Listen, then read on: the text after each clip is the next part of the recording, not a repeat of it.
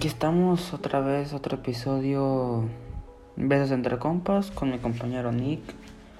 Bien, aquí mi compañero Nick este, va a estar haciendo preguntas, vamos a estar respondiendo, platicando entre nosotros. Eh, pues espero que estén bien y vamos a comenzar con el podcast. Oye, ¿ya viste la presentación de la nueva Mac? ¿Qué opinas? Sí, sí, la nueva Mac este, trae el M1 Pro, la de la básica y el M1 Max.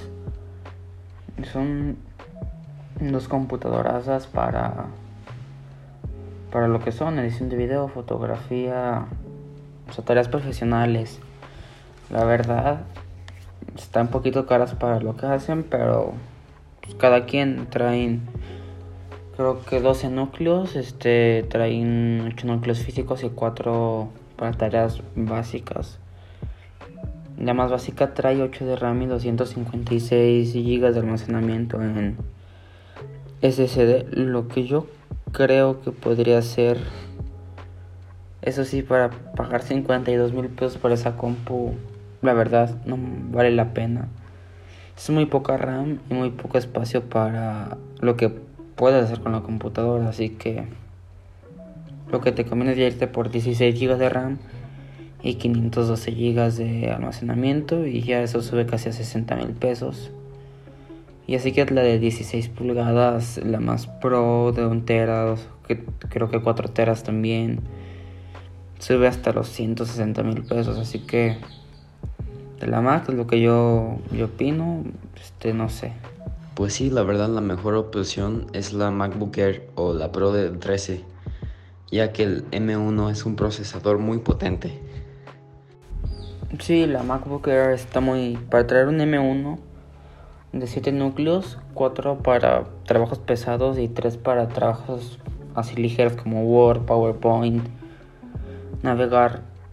Está muy buena la computadora. Eh, no sé, es...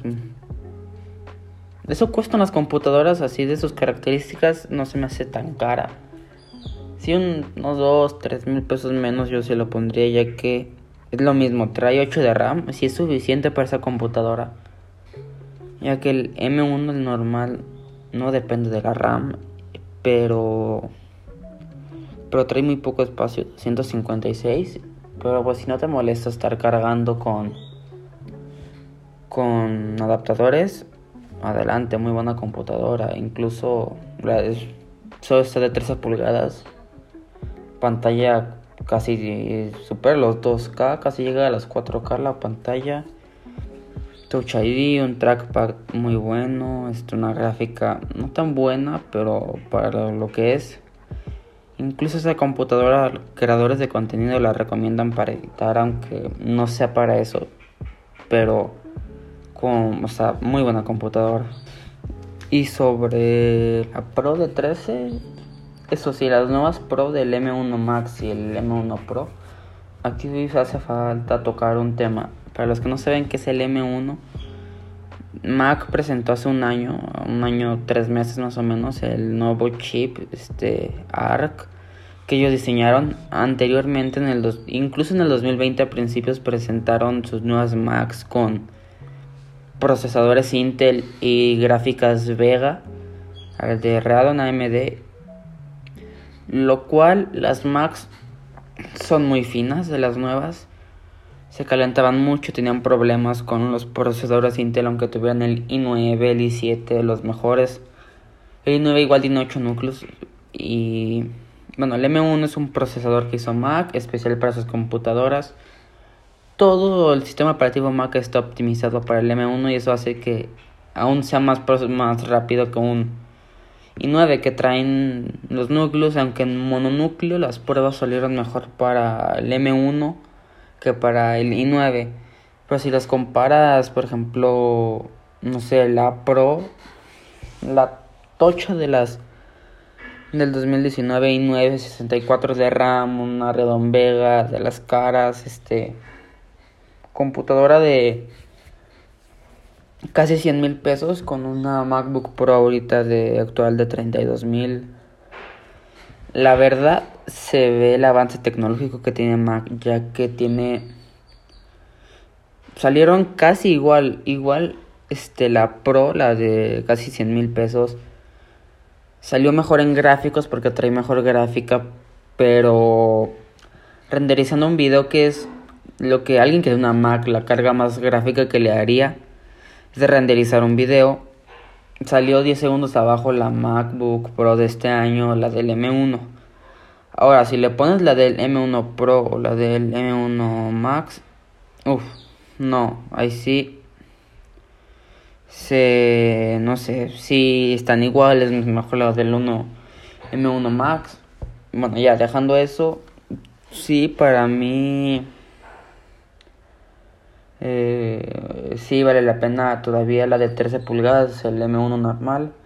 32 mil pesos. Para lo que hace es un precio muy justo. Y aparte como ya mencionamos las nuevas eliminan el touch bar. En lo personal es algo que a mí me, gust me gustaba no he tenido una pero haré ver si digo está está buena.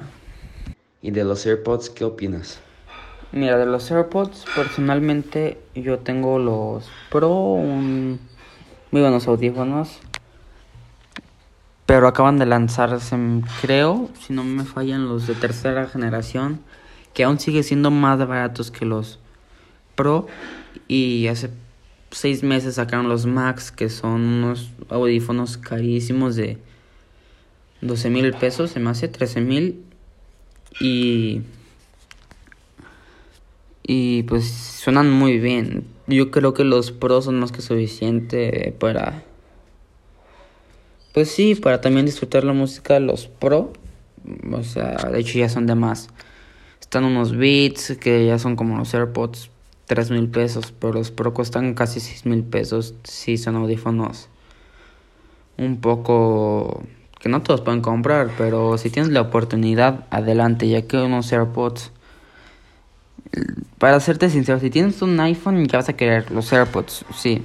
Ya vas a querer la Mac, adelante. Ya vas a querer el Apple Watch. Y ya al tener todo o el conjunto Apple, eh, vas a ver, pues sí, lo que hace es un ecosistema muy bueno. Es lo que Apple te vende, el ecosistema y los productos de calidad, en materiales, sus chips, este, Apple Silicon, la verdad, sí.